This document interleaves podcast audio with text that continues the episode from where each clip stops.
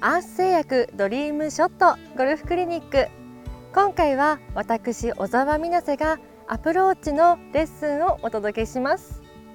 スコアをまとめるにはアプローチがとても大切です。ただグリーン周りにはいろんな罠が潜んでいますし18ホールをラウンドしても1回として同じ条件はないほどアプローチには多彩な技術が求められます。今回は難易度の高い A ランクから比較的ベーシックな C ランクまで3つのレベルに分けてレッスンをお届けします。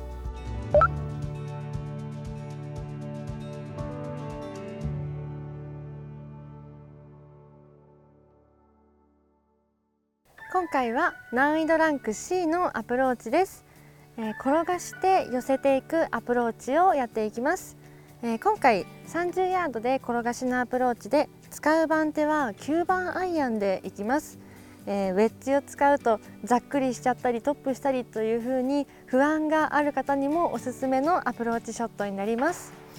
えー、9番アイアンは通常皆さん30ヤード以上もっともっと飛んでいくようなショットを打つ時に使うクラブだと思うんですけど今回はアプローチなのでなるべく、え小さく構えて短く持って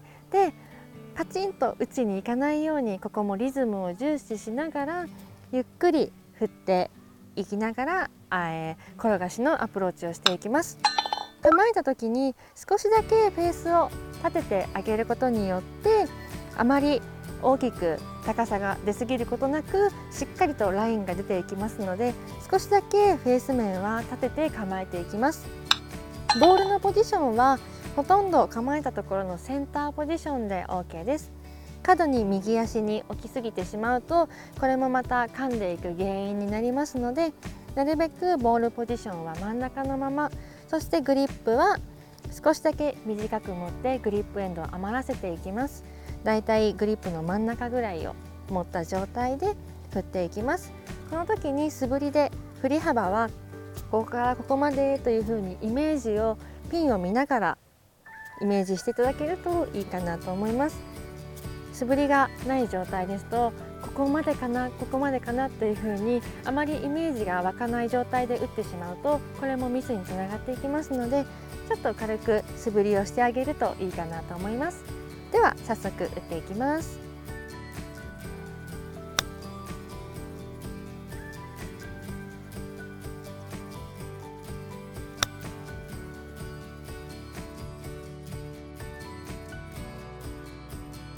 かがだったでしょうか、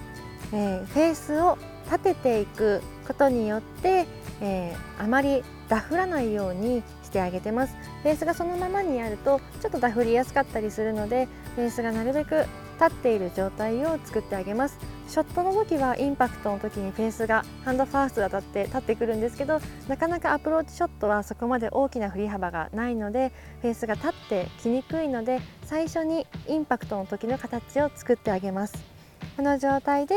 構えることによって噛んでくるというミスもなくなってきますね。なので構えた時にボールポジションはセンターですけど少し手元は左足寄りになっていきます。この状態で振ってあげるといいランニングアプローチが出ると思います。ぜひ皆さんも試してみてください。